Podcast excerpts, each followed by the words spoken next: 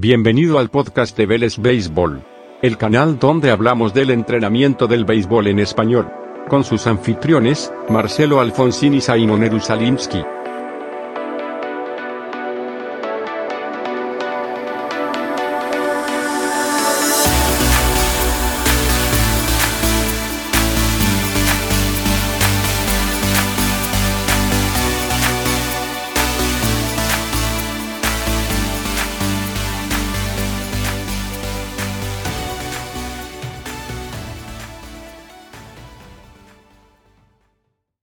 Los que están viendo en vivo, a los que están eh, escuchando a través de cualquiera de las plataformas donde va a salir esto. Eh, este podcast generalmente lo, transmitimos por YouTube. Hoy estamos tratando de ver si lo podemos transmitir también por eh, Twitch y va a quedar grabado también en, lo que es nuestra plataforma Spotify. es la segunda temporada de nuestro podcast y queríamos entrevistar a, un compañero, alguien que ya, ya nos visitó nuestro club y, que yo tuve la suerte de conocer, eh, tanto allá en Vélez, porque eres hincha del club, y eh, acá en Dominicana, eh, Martín Rasumo, que es. él trabaja para los Cleveland Guardians ahora, podemos hablar también del cambio de nombre. pero nada, Martín, me gustaría que, te presentes vos y nos cuentes un poco de cuál es tu rol actual con los, con los Guardians. Tengo que tratar de no decir Sí, gracias Marce. Este, bueno, sí, mi nombre es Martín Rasumov. Estoy en la organización de Cleveland. Este va a ser mi cuarto año, haciendo ya mi cuarto año. Empecé en 2018 eh, como pasante en Dominicana. Al año siguiente ya empecé a hacer full time. Estuve un año y monedas en Arizona porque esas monedas fueron justo el año de la pandemia, en el 2020. Este, y sí, la verdad que, a ver, para dar un poco de contexto, yo no, antes de entrar eh, en béisbol no sabía absolutamente nada del deporte y me fui empapando que, que fueron pasando las semanas, los meses, eh, así que ahora ya me considero definitivamente no un experto, pero, pero sí me, enamoré del deporte y es disfruto de, estar ahí con, con, los jugadores, con los coaches. Este, en el terreno, eh, la verdad que es algo que, me encanta. Entonces, la verdad que estoy. Es, un sueño poder tener un, laburo así. Eh, definitivamente en Argentina no es fácil conseguir en béisbol o incluso en fútbol, es el deporte más popular. Así que la verdad que me considero un afortunado. Sí, definitivamente. Bueno, y, y, yo también te quería preguntar eso, lo que hablabas recién de cómo llegaste a digamos, si nunca jugaste béisbol, ¿cómo llegaste a ser empleado por un equipo de béisbol en, el área de mental performance donde estás ahora? Sí, este, yo estudié psicología en la UBA, me recibí y más o menos a los, a los 10 meses eh, me fui a Estados Unidos, a, la costa oeste, cerca de San Francisco, para hacer mi maestría en psicología del deporte. Eh, el último año, cuando ya estaba terminando, fui a, un congreso de la Asociación Americana de Psicología del Deporte y ahí conocí a, Oscar Gutiérrez, eh, que en ese momento era uno también de los, de los psicólogos del equipo. Este, y me presenté, este, quedamos, quedamos en contacto y como a los en ese momento no había ninguna ninguna posibilidad para, para lograr yo sabía también una de las cosas que sabía es que en béisbol se necesitaba eh, gente bilingüe porque hay obviamente muchos, muchos latinos jugando. Entonces eh, sabía que ese podía llegar a ser como una, una buena puerta de entrada. Cuestión que quedamos en contacto y a los meses me llamó que se había abierto una posibilidad en Dominicana para una pasantía.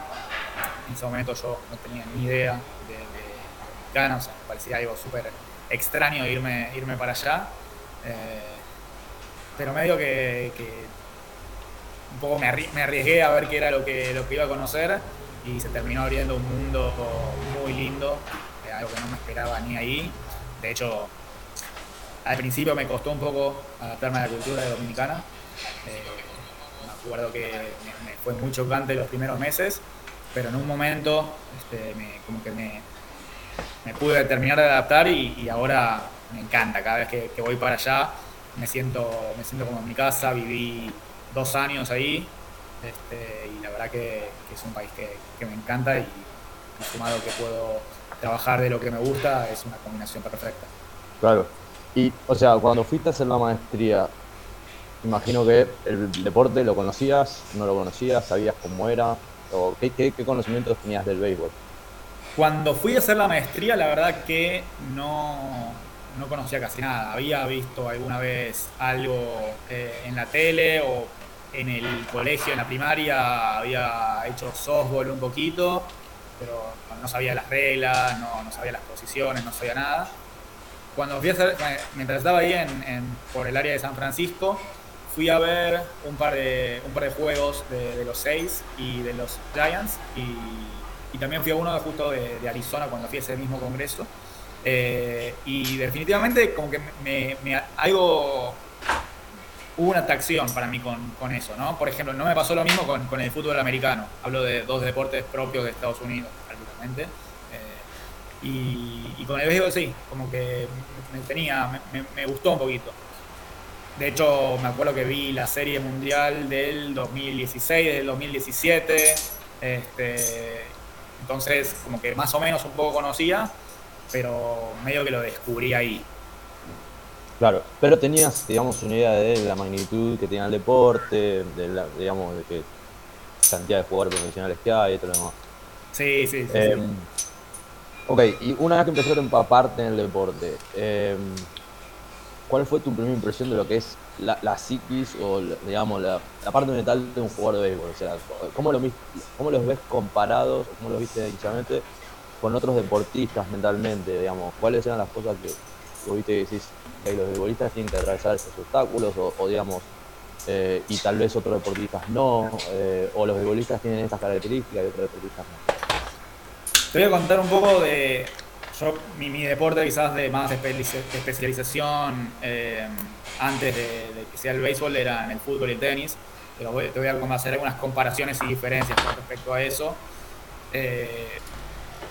al yo haber empezado en Dominicana, una de las cosas que, me parecieron muy similares es, eh, digamos, el contexto de donde vienen quizás ambos, ambos jugadores, que suelen ser familias humildes, este, quizás a veces la, educación no es la mejor, eh, los dos son en Argentina y en Dominicana los dos son países eh, más del tercer mundo, este, edades similares en las que quizás empiezan a meter también, quizás el, el béisbol se profesionaliza obviamente antes, pero edades similares. Ahora, cuando vamos al deporte en sí, definitivamente una de las diferencias más grandes es el fútbol es muy dinámico y quizás hay poco tiempo para, para pensar y tomar decisiones y el béisbol es lo contrario. En el béisbol tenés un montón de tiempo muerto. Claro, sí, te come la cabeza. Él. Eh, o sea, tenés dos opciones. O, o, tenés, tomás ese tiempo para que te coma la cabeza, o justamente podés tratar de ordenarte un poquito y, al momento en el que tengas que, ejecutar, que tengas que, rendir, eh, hacerlo de una mejor manera. Entonces, depende cómo lo veas vos, puede llegar a ser una ventaja o, una desventaja. Este, pero lo que sí está bueno es que una de las cosas que noté es que en el béisbol se le da muchísima importancia a, la parte mental y si no me equivoco debe ser el deporte con más psicólogos eh, por cantidad de equipos de equipos que, que hay en, en, el mundo, diría. Así que. Mirá, interesante. Sí. Sí, sí, ¿Esto se hacía hace mucho tiempo? Porque, digamos, si uno mira 20, eh, 20 años para atrás, yo no creo que había tantos psicólogos. Yo lo vi como explotar más últimamente. Yo creo que hace 20 años definitivamente no había tantos psicólogos, pero sí había algunos, quizás tenían, algunos equipos por lo menos tenían uno, que en general eh, era para, los, para el equipo de grandes ligas, este, y después, eh, quizás en ese momento, hace 20 años, el fútbol directamente no tenía nadie. O 20 años ah, recién estaban empezando a, entrar. Eh, en, Cleveland está Charlie Maher, que él está hace 35 años en el equipo. Este, entonces ya ahí aparecía. Ahora, de que empezaron a ser más de uno y varios por equipo, yo te diría que son unos 7, 8 años a lo mejor. Claro. Y una vez que em, una vez que vos entraste, empezaste a parte y conocer cómo son los jugadores, conocer cómo es el deporte y demás, ¿Vos crees que tu falta de conocimiento sobre el deporte, por no haberlo jugado o no haber participado, eh, digamos, desde, antes, fue un obstáculo para vos o, vos crees que fue algo que te ayudó? Porque a mí muchas veces es como que me beneficia el haber empezado en el vivo profesional tan tarde, que es como que tenés la cabeza fresca y es como que ves algo y decís, eso no está bien. este, y hay gente que lo viene viviendo hace tanto tiempo que capaz que lo pasa de largo. Yo diría que, las dos cosas. Por un lado me, benefició, por el sentido que decís vos, que había muchas cosas que quizás eh, los que están hace mucho tiempo lo tienen tan incorporado que lo ven como algo normal y, uno desde afuera quizás puede percibir y notar que, hay algo que quizás hay que ajustar o que hay que cambiar. Eh, pero definitivamente también a la vez era, era más difícil intervenir cuando no conocía el deporte. De vuelta. Eh, hay una. Y quizás son más también cuestiones un poco culturales del deporte en sí, como, eh, no sé, en el, las cuestiones de, respeto, eh, qué se puede hacer en el logout y qué no se puede hacer. Son cosas que uno va aprendiendo a medida que, está ahí. Este, a mí una de las cosas que me benefició fue no haberme hecho el que sabía todo y el que el que, el que llegaba y no, yo ya sé cómo es esto, de la parte mental no me tenés que decir nada, no, sino ir como más a preguntar, a tratar de, conocer un poquito más. Eh, y yo realmente al principio pensé que iba a ser difícil, que como que no iba a ser bien recibido, en el sentido de este, este que viene que de Argentina, que no va a saber nada de béisbol, este, que viene acá y nos va a querer decir algo, y fue lo contrario. Eh, en ese sentido creo que, tuve un poco de suerte también por, por los coaches con los que me tocó compartir y lo, mismo los jugadores también. Eh, pero me parece que hay que entrar en ese sentido de vengo acá a aprender, enseñame, yo te puedo enseñar también lo que, lo que yo sé y como que sea algo más mutuo, por decirlo de alguna manera. Sí, sí, yo coincido. Si, si vas con esa onda de yo lo sé todo, no te va a ir muy bien este deporte, digamos. Te vas a chocar con un montón de paredes. Em, y, digamos, Ay, dijiste algo recién que era, una, eh, eh, era como algo muy bueno para, para una próxima pregunta. Este, pero no, lo que te quería preguntar es, una vez que entraste, más menos te empapaste, ya más o menos fuiste viendo, eh, ¿qué realmente has tenido la, organización como para que te aclimates, digamos, a lo que es el, el, béisbol, digamos, ya sea, algún libro o no sé, tal, vez te puso al lado de alguna persona para que aprenda? O sea, ¿en qué manera te ayudó la organización para, para vos empaparte en este momento? Sí, la, verdad que me ayudaron muchísimo. Bueno, primero que nada, eh, cuando te mencionaba a, Oscar, que fue el que conocí en el Congreso, él es como que me puso abajo de, su ala y me llevó para todos lados, empezando desde que me llevó por Dominicana a conocer un poco eh, la ciudad, que me llevaba, todo, me llevaba a comer eso ya me da cierta confianza para sentirme, sentirme cómodo. Eh, a los 10 días que empecé, ya me mandaron para sprint training, que ahí, digamos, es como aprendés a los palazos, ¿no? Como aprendés o aprendés.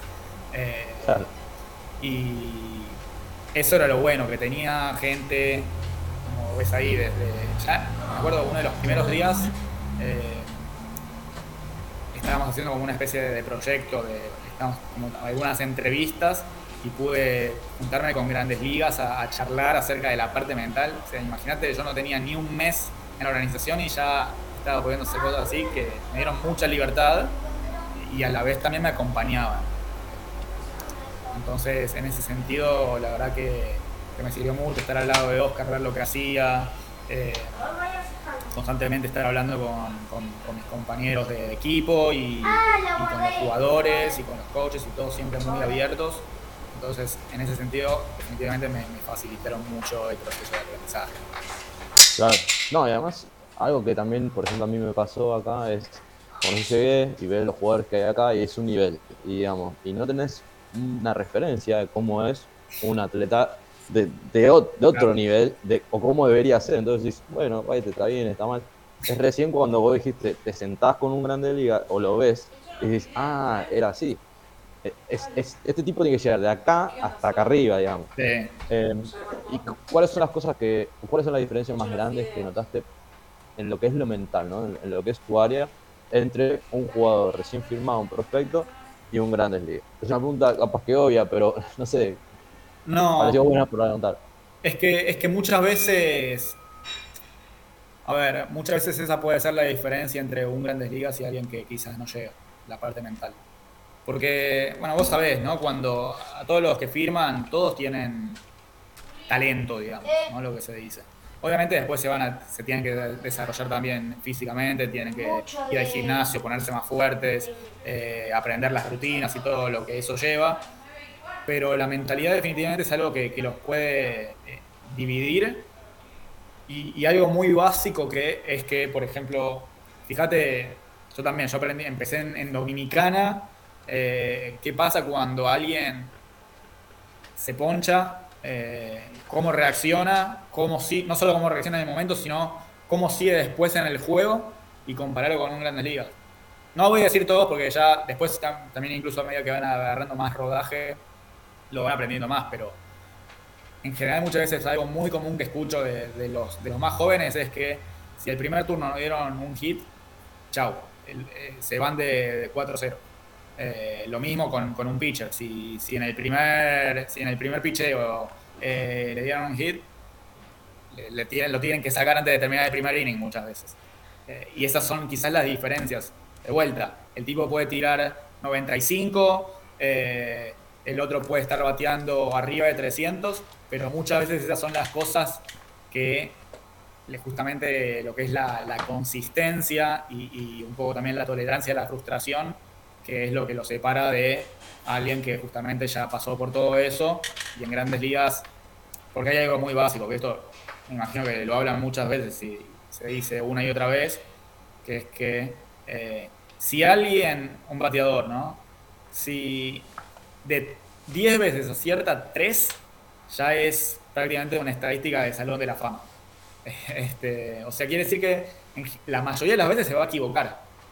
Cuando aprenden a, estar bien con, los errores, cuando aprenden que, o sea, que, no se termina ahí, ahí es cuando empiezan a, desarrollarse cada vez más, mentalmente también. Claro.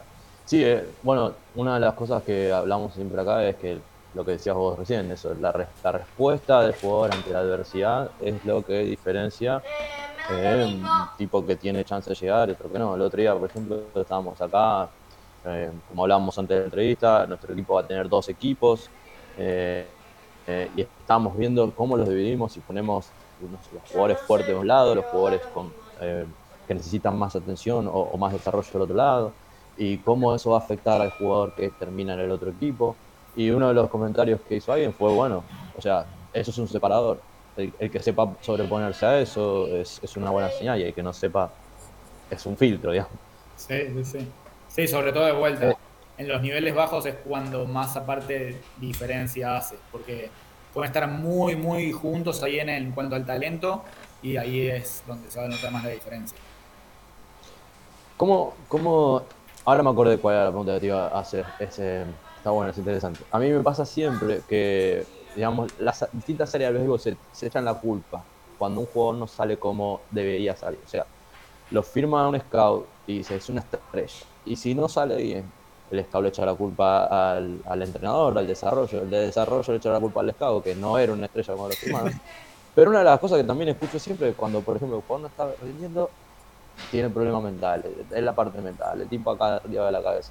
¿Cómo lidias con eso? Porque muchas veces a mí, como acá también, suena como una excusa, como decir, como que muchas veces los entrenadores lo usamos como excusa y hasta a veces los jugadores mismos también se lo creen. Sí. Eh, ¿Vos cómo lidias con eso? O sea, ¿cómo sabes cuando el jugador está fallando? ¿Por algo mental o algo físico o algo técnico?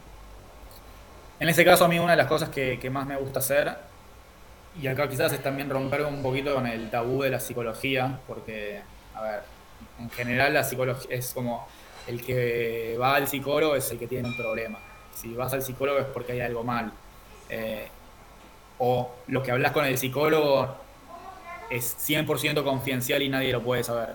Hay algunas cosas que sí, es verdad, pero más en, el deporte sobre todo, eh, o por lo menos en, mi en, esta especialización, en donde eh, nosotros trabajamos particularmente en el rendimiento, realmente una de las cosas que yo creo es que yo solo no puedo arreglar nada. ¿sí? Entonces, cuando de repente ah, me ha pasado muchas veces que, un coach me dice, ¿por qué no hablas con este que está haciendo tal y tal cosa? Perfecto, yo trato de hablar, pero otra de las cosas que me gusta hacer es incluir al coach también en, esa, conversación. Entonces, que sea algo que no sea no, solo mental, sino que entre los dos podamos también eh, encontrar a ver si, si puede ser algo también físico, de la mecánica, eh, mentalmente también. La cosa es que muchos, o la gran mayoría de, los coaches, sobre todo en Dominicana, eh, tienen experiencias de haber jugado en ligas muy altas, grandes ligas. Entonces, saben o muchas veces han pasado por esas cosas también. Eh, entonces, a lo mejor se, de vez en cuando se pueden ver reflejados en eso. pero muchas veces también es. No le encuentran la vuelta y dicen, ah, no, esto entonces tiene que ver con esto. Tiene que ser mental.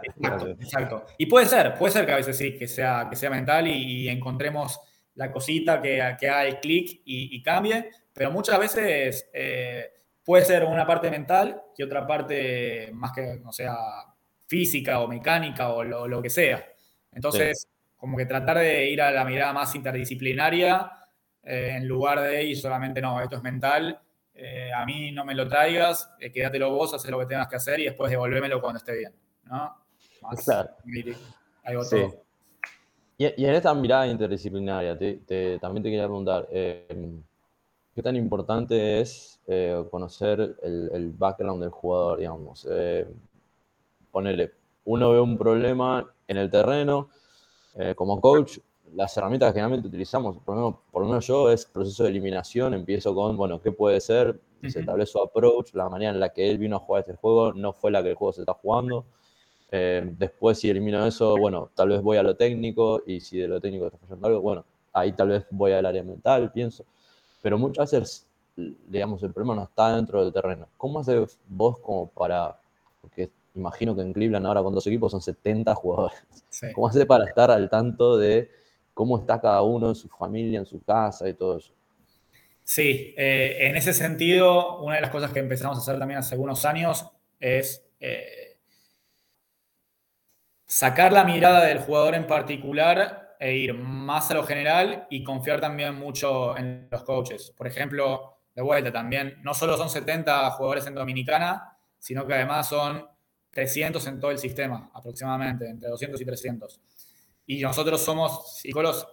Mira, hace el año pasado en ligas menores estaba solo yo. Entonces me tocaba, por, por decirte de alguna manera, trabajar con casi 200, 300 peloteros. Y es imposible. Obviamente eso no, es... No da los números. Sí, no, no, es real. Entonces una de las cosas que empecé a hacer es, en lugar de ir a, con cada uno de los 300, ir más también con, con los coaches, ¿no? Entonces, en lugar de ser más de 200 terminan siendo 5 o 6 por nivel. Entonces, al hablar con ellos y que ellos me cuenten un poquito más de, este quizás necesita un poco más de tu ayuda, este está bien, no te preocupes, eh, terminan haciendo algo más realizable, este, porque si no, termina siendo imposible. Ahora, no todo el tiempo es que hay que estar necesariamente preguntándoles y estar trabajando con ellos, sino que muchas veces ellos son los que te van a buscar si hay algo que quieren compartir. ¿Sí? Está bien preguntar por la familia, preguntar cómo andan, cómo les está yendo. En general les, gusta compartir, pero también hay momentos para dejarlos tranquilos y, que hagan lo que tengan que hacer. Eh, si están haciendo bien las cosas, dejarlas que lo sigan haciendo bien y no tocarlos. Si están haciendo a veces malas cosas, también dejar que, ellos mismos traten de, de resolver el problema, porque ellos son los primeros que se van los que más se van a conocer y los que van a tener que empezar a construir esa eh, psiquis, por decirlo de alguna manera, en la que van a entender por qué están haciendo las cosas mal y estar nosotros más desde un poquito más afuera, apoyándolos y ayudándolos en lo que necesiten, pero también creemos que es parte del proceso, que, se equivoquen y, que, este, que cometan sus errores para, que aprendan de eso. Pero volviendo a tu respuesta, Sí, voy a tu respuesta. Es imposible trabajar con los 70 de Dominicana todos los días todo el tiempo. Eh, sino que trato más de dividirlo quizás por día, de, de repente... Pero está bueno lo que decís, digamos, tenerlos a, a los coaches como satélites, digamos, atentos, decir, che, viste algo, si escuchaste, si te dicen, lo que sea, cómo están. Este, porque generalmente a mí también me pasa, cuando alguien me pide feedback, eh, generalmente muchas veces los scouts me piden feedback, y, y, uno se acuerda así de situaciones, y dice, ¿sabes qué tal pibe me dijo el otro día? Y, pero está bueno eso, usar a la gente que tenés ahí como para no tener que ir directamente a, como digo, 300, 300 jugadores. No, porque además, a ver, hay cosas que sí, quizás son muy técnicas y que quizás va a ser difícil que yo le pida a, a un coach que le enseñe a un jugador cómo visualizar, como un ejemplo. Pero tranquilamente un coach puede ir y sentarse a hablar con un jugador acerca de cómo está él, cómo se siente, cómo está la familia. Esas son cosas que pueden hacer. ¿Por qué? Porque me imagino que a, ustedes les pasa lo mismo. Eh, sobre todo en Dominicana hay una cercanía, hay una camaradería muy grande que permite que se genere una buena, una buena relación eh, con los peloteros. Después pasa mil veces que de repente tenés ahí en Dominicana, seguramente te va a pasar. Dentro de 5, 6, 7 años van a volver eh, cuando estén jugando en grandes ligas y, te van a hablar como si fueras su papá por todo lo que los ayudaste.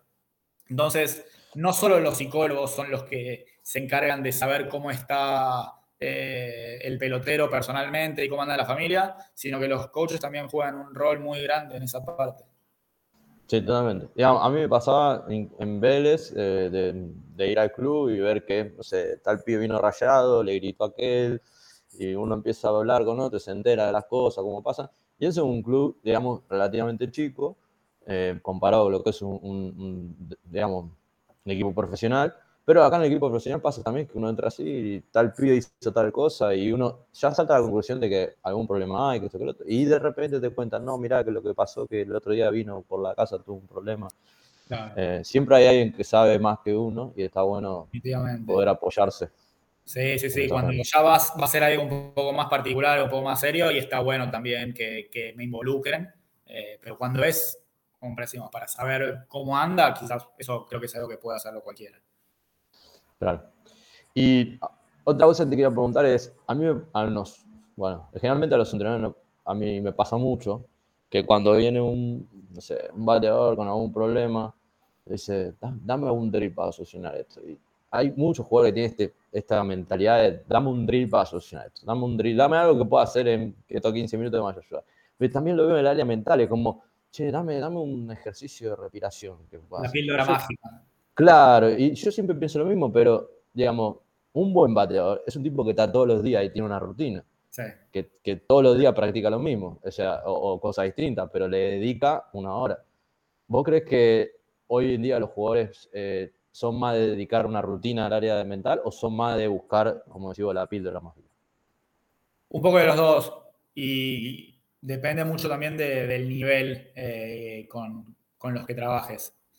En el nivel más, eh, más bajo, dominicana, en general ahí recién los jugadores están aprendiendo las rutinas. Entonces, todavía no, tienen, no lo tienen incorporadas, no saben bien qué es lo que tienen que hacer recién. Imagínate que vienen de sus academias en las que aprendieron las cosas eh, como a la manera de los jefes de las academias de ellos y van a una organización quizás con una estructura totalmente distinta eh, que les cambian todo. Entonces también pasa mucho eso, que, de repente eh, se les desacomoda todo lo que tenían ahí aprendido y, ahí es como que tratan de encontrar una solución medio desesperados. Pero a medida que van subiendo de nivel y van aprendiendo un poquito más, esas rutinas ya se vuelven mucho más estructuradas, no se las cuestionan tanto. yo igualmente de las rutinas pienso que tienen que tener cierta flexibilidad también, porque no es lo mismo lo que le va a servir a, un jugador de 16, 17 años que recién está empezando en el béisbol profesional, comparado con uno que ya está en AA, 22 años y pasó mucho tiempo y ya vivió distintas situaciones. Entonces, me parece que cada tanto está bueno revisar las rutinas que uno tiene para ver si hay que hacer algún ajuste Evaluar, hacer, ok, esto me sirve, perfecto, lo sigo haciendo, esto no me sirve, no porque haya sido mi rutina todo el tiempo, la tengo que seguir haciendo, sino que se puede hacer algún ajuste. Y, muchas veces esas cosas empiezan a aparecer eh, cuando empiezan a fallar, cuando empiezan a venir los problemas. Pero una de las cosas que, hay que tener bien en cuenta y que a veces es un poco de, apurados y ansiosos, es que el momento de, corregir sobre todo esas grandes cosas es más en la temporada muerta, eh, porque cuando uno lo quiere hacer en la temporada, termina pasando que siempre cuando alguien aprende algo nuevo a hacer un ajuste, tarda en acostumbrarse. Sí, sí, ya es tarde. Exacto. Dicen que un hábito tarda en, formarse alrededor de 60 días. Entonces, es como que en el momento, cuando lo quieren hacer ahí durante la temporada y no van a llegar a hacerlo así, a veces es mejor que sigan haciéndolo a su manera, por lo menos ahí, y que después puedan trabajar o de última hacerlo en la práctica, tratar de practicarlo, pero que en el juego lo hagan de la manera en la que saben. Y cuando se empiezan a sentir un poquito más cómodos con eso, ahí lo empiecen a implementar pero muchas veces pasa cuando las estadísticas empiezan a valer, que quieren hacer todo ya, ya mismo, y termina teniendo el efecto contrario muchas veces. Mm. Este, sí, yo muchas veces lo que veo es como, por ejemplo, ves el jugador ya está, no sé, 0 de 40, viene, viene pasando mal, y no sé, busca algo, pregunta, que yo consiga, no sé, vamos a hacer un ejercicio de mindfulness, lo hace, de repente ese día se fue 2 de 4, listo, es esto, encontré, y lo hacen dos o tres veces más y después vuelven a bajar al nivel en el que estaban, porque muchas veces lo tienen como un efecto placebo, andás a ver, fue la suerte misma, y se abandona, y se abandona, digamos, algo que habían empezado. Yo veo como que falta eso todavía, eh, falta que eso se transforme como una rutina diaria, tal vez como si vos, siendo flexible y todo lo demás, pero dedicándole el mismo tiempo que uno le dedica al bateo, al gimnasio, todo lo demás. Sí, y, hablando de lo, que estabas diciendo, hay que distinguir lo que es una rutina de un ritual. Porque de repente lo que está, eh, el ejemplo que pusiste, si hicieron algo un día y les fue bien, ah, me fue bien porque hice la meditación. Pero la, cuestión es que la, meditación la hagan, o sea, que, realmente se den cuenta de cómo los ayudó la meditación. Si, si, de repente se dieron cuenta de que sí, que se sentían más tranquilos y, y que quizás la mente estaba un poquito más callada y que se podían concentrar mejor, perfecto. Entonces, por más de que después vuelvan a caer, es algo que les sirve y lo tienen que seguir haciendo.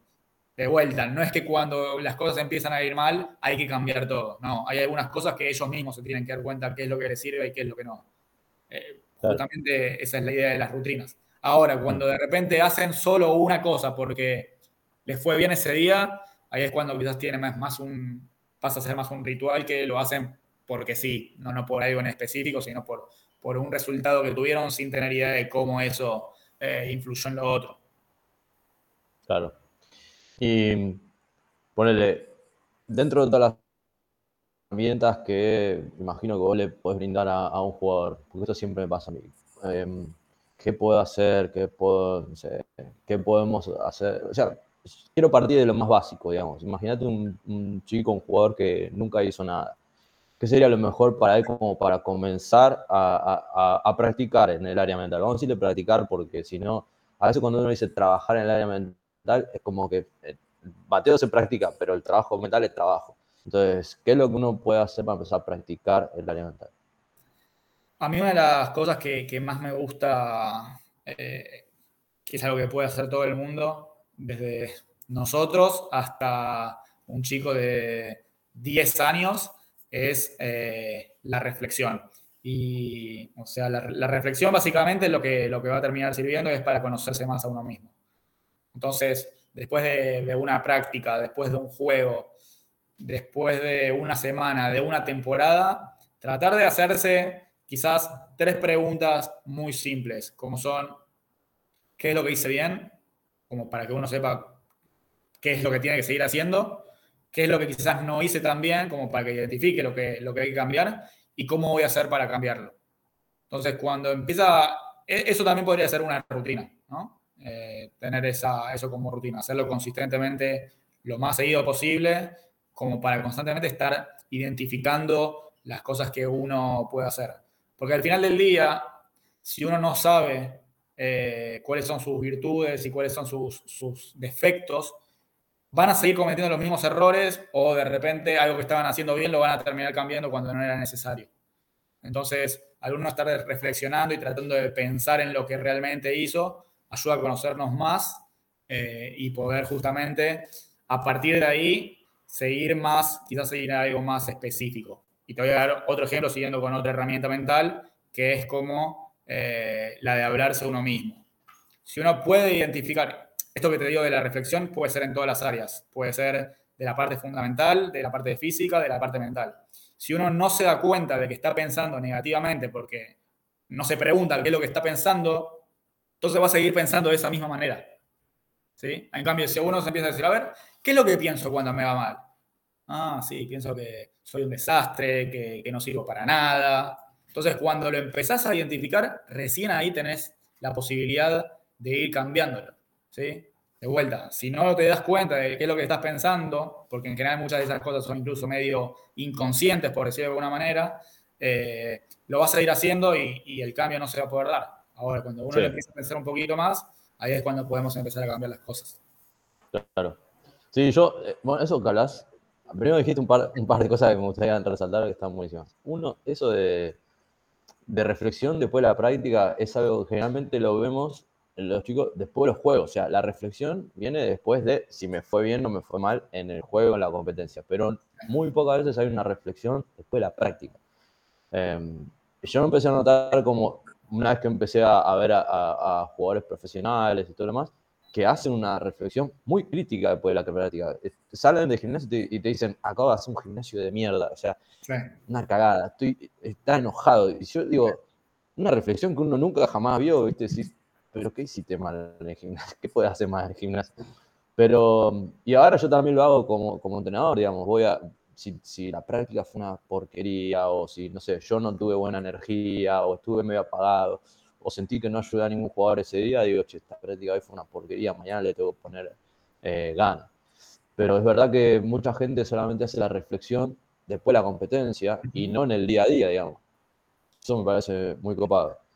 Eh, pero lo otro que te quería preguntar era si en este, vos notás que en este deporte hay mucho más charla mental que en otros. O sea, yo sé que vos dijiste que, que por ejemplo, en, en el fútbol es más dinámico y tal vez no hay tanto o no hay tanto espacio.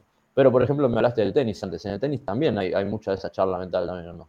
Sí, sí, sí, también. Em, y de vuelta, hay que quizás separar lo que es durante la competencia a lo que pasa después o antes. Eh, entonces, por eso es que muchas veces uno puede no estar especializado en, un deporte en particular e igualmente tener un, efecto positivo, un psicólogo digo, en, un atleta, eh, porque se distingue los tres momentos, el antes de competencia, el durante y el después. Eh, sí, durante definitivamente hay una gran diferencia entre el béisbol y el fútbol. Quizás el tenis es un poquito más, eh, más parecido al béisbol entre los puntos, o incluso cuando se van a sentar después de los games. Eh, pero todavía, incluso, a ver, ¿cuánto dura? Desde que el, pitcher lanza la pelota hasta que le llega al, bateador, ¿cuánto hay? Menos de... Menos de no, nada, no. Menos de un segundo. Ni pestañear, pues, sí. Exactamente, exactamente. Entonces, ahí es algo tan rápido que eso realmente, te diría que no se ve en, ningún deporte, sobre todo porque es casi que impredecible lo que puede llegar a pasar. ¿no? Comparándolo de vuelta con el tenis, más o menos vos sabés a dónde va a ir la pelota y ya te vas moviendo para ese lado. Pero en el béisbol te pueden, podés anticipar quizás por cómo, por cómo el pitcher agarra la pelota, por algún movimiento corporal que pueda hacer, o si lo conoces un poquito más, tener una mejor idea, pero de repente este, te puede sorprender totalmente y, te quedas parado. Entonces, en ese sentido, sí hay una diferencia grande pero después en lo que se puede hacer antes y después, es muy similar. Es muy similar a todos los deportes. Claro. Sí, yo, em, yo empecé a identificar que yo me hablaba a mí mismo en el juego y que me hablaba a mí mismo negativamente. O sea, me, insultaba, o sea, cuando las cosas no me salían bien. Y después lo leí en un libro de, de Harvey Dorfman, que como que el, tipo decía, que si vos te tratás mal a vos mismo, o sea, la cosa no va a mejorar. Imagínate si entra a tu entrenador y, eh, lo primero que te dice, che, estúpido, ¿por qué no tiras trae? Y vos no, te va a mejorar la cosa. Generalmente cuando el entrenador entra al campo, viene a decirte cosas positivas, viene a darte aliento, viene a darte soporte. Em, y muchas veces nosotros con nosotros mismos nos castigamos fuerte hablando internamente. Eso es ah, súper interesante, pero generalmente yo le pregunto a los jugadores cómo, cómo es que ellos se hablan a ellos mismos. Si identifico que ellos hacen eso, digamos, trato de, darles ejemplo del entrenador, como si el entrenador habla.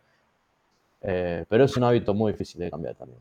Sí, y hay que hacer una diferencia, porque a veces no es tanto hablarse positiva o negativamente, sino efectiva o inefectivamente. Porque uno puede insultarse a uno mismo y que eso le sirva, ¿sí? Como que le dé más energía o lo haga activarse un poquito más. Entonces, por eso es, puede ser, entonces puede ser efectivo, aunque se hable sí, negativo. Sí, es verdad. Eh, pero de vuelta, eso uno lo va, lo va a ir reconociendo a medida que se conoce por eso también hablaba, del, hablaba al principio, pero cuando te dije de la cuestión de la reflexión, que es algo que tenemos que hacer todos, desde los chicos hasta nosotros los coaches, para, para saber un poco identificar cómo, podemos, cómo estamos haciendo nuestras cosas. Este, y con respecto a lo que decías también de, cómo un coach, cuando va, por ejemplo, a la lomita a hablar con el pitcher, yo creo que eso era también más de la vieja escuela, los que iban con, como los gruñones, que no, que estás haciendo todo mal. Se está entendiendo cada vez más que eh, de repente a algún jugador le puede funcionar más que vayan y, lo caen a pedos, o a otro puede ser que sea como, no, tranquilo, va a estar todo bien, hace lo tuyo. Eh, eso también justamente para, los coaches sirve conocer a los peloteros para saber cómo poder ayudarlos. Sí, especialmente los pitchers son especiales. Este, y mm, em, hay una pregunta en Twitch de, de una de las personas que está viendo ahora y, tal vez tiene, tener un poco, tiene que ver un poco con lo que estamos hablando. La pregunta es si puede ser que un jugador se presione o se tire abajo inconscientemente. Creo que hay dos cosas ahí, que se presiona inconscientemente o se tira abajo inconscientemente. ¿Puede pasar eso? Sí, yo creo que de hecho nadie lo va a hacer a propósito. Nadie, va, nadie va a querer tirarse abajo para, para auto boicotearse. Sí. Entonces, es como un proceso más inconsciente. Por eso digo que es muy importante reflexionar acerca de lo que uno piensa.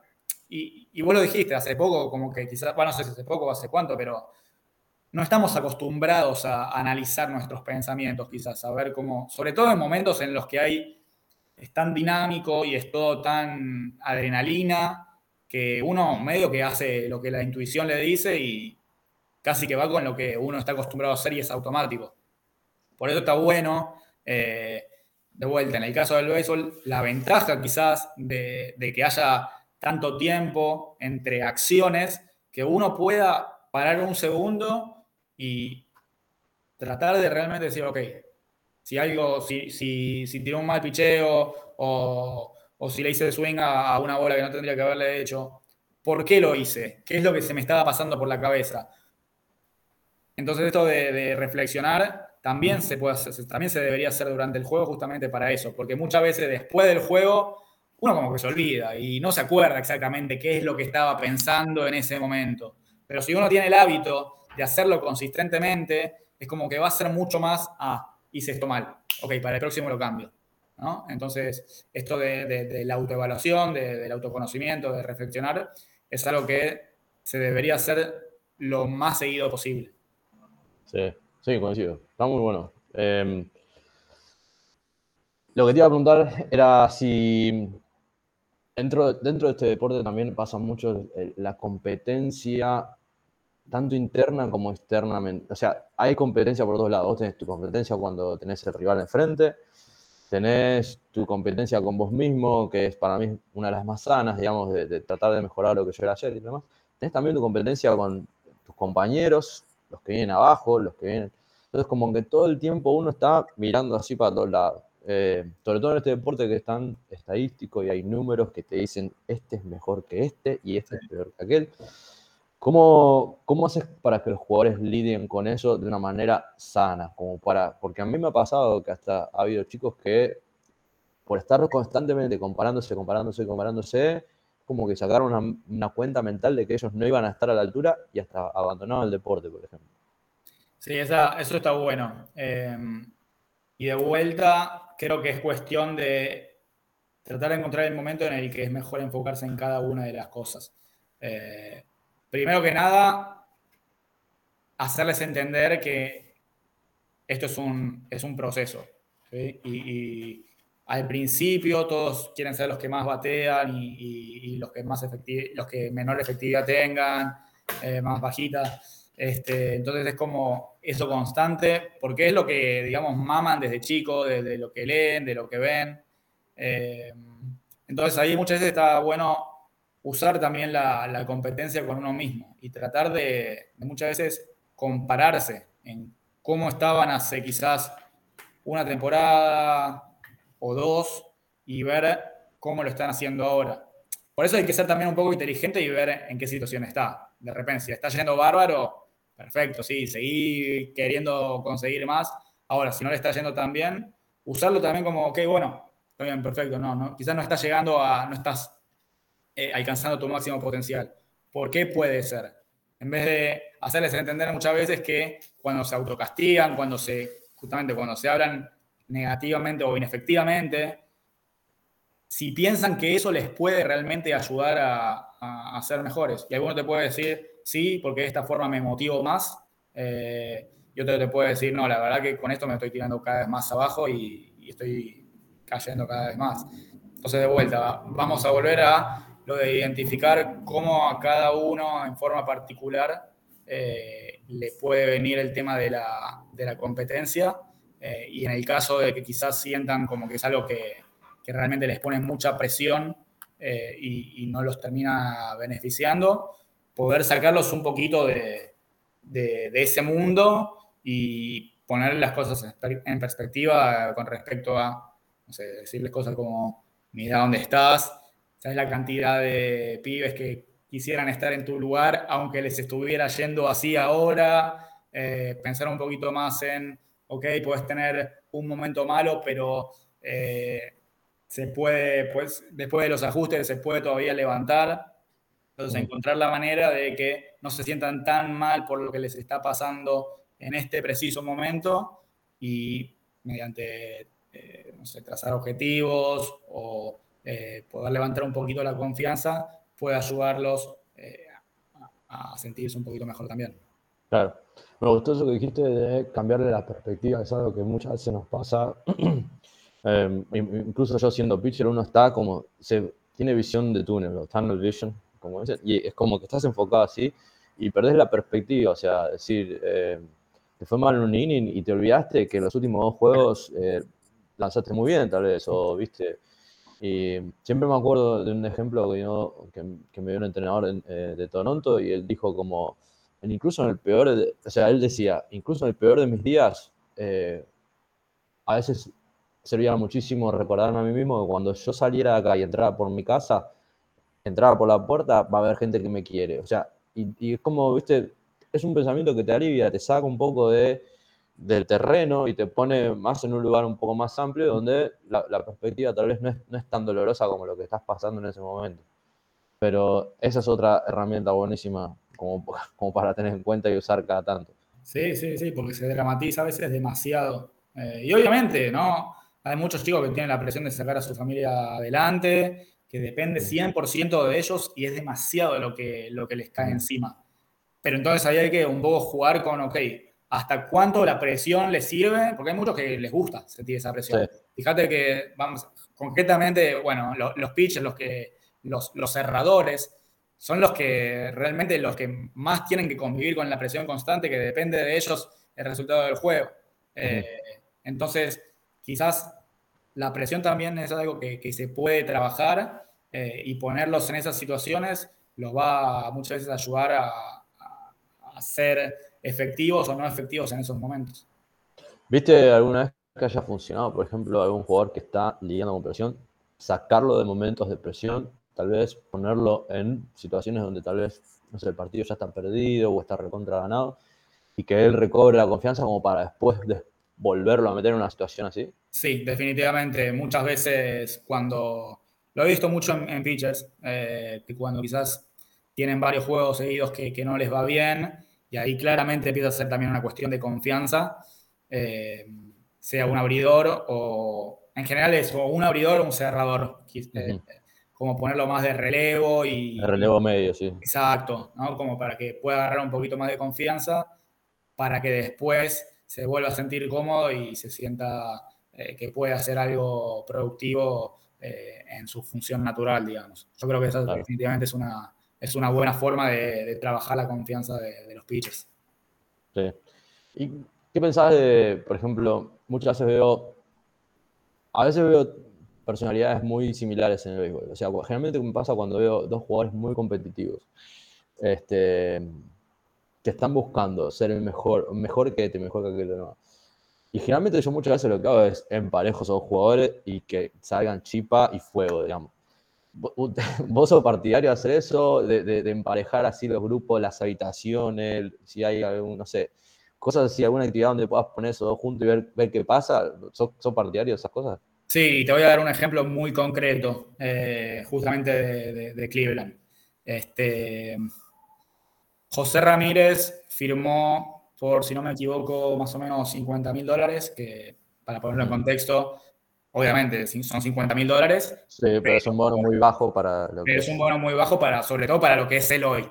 Este, y, Lindor fue número uno eh, en, el draft, prospecto desde el principio, eh, y, convivieron mucho, ya después cuando, también cuando José Ramírez empezó a ser cada vez más prospecto, este, y jugaron casi todas las ligas menores, jugaron en, el, mismo, en el mismo equipo. Eh, y lo que muchas veces decía Lindor es que le encantaba tener a, José Ramírez como competencia porque sentía que lo hacía mejor a él. En el sentido de que al ver que, estaban tan cerca, se quería esforzar todavía más por ser mejor. Y del lado de José Ramírez lo mismo. Entonces era como un constante de porque puede surgir esto, sobre todo cuando juegan en la misma posición o, de repente cuando están compitiendo por un puesto que, haya cierta fricción. Eh, pero en este caso, y de vuelta volvemos a la cuestión de, la perspectiva, cuando uno trata de no tomarlo tan personal y decir, ah, no, este me quiere sacar mi puesto, o eh, no sé, este, ah, no, yo soy mejor que él, este no sirve para nada, sino de lo contrario, de tratar de usarlo a su favor, Exacto, sí. Exacto, ¿no? Usar al otro como para tratar de uno mejorar y así constantemente, e incluso aprender ciertas cosas también de, los demás, porque como, como seres humanos solemos ser muy orgullosos, muy necios, y muchas veces pensamos que lo que nosotros tenemos es lo mejor y que nadie nos puede igualar, y nos olvidamos de aprender ciertas cosas eh, de los demás que hasta nos pueden potenciar aún más lo que podemos hacer. Sí, sí, totalmente. Che, bueno, eh, se ha sido un poco largo, eh, pero la verdad que estuvo buena la charla, fluida, me gustó mucho. Em, y siendo, aprovechando que hoy tenemos un, invitado argentino em, y alguien que está trabajando en un área del béisbol tal vez no tan explorada, sobre todo como carrera eh, para nosotros. Vos viéndolo desde adentro, viendo, estando adentro de, de una organización profesional,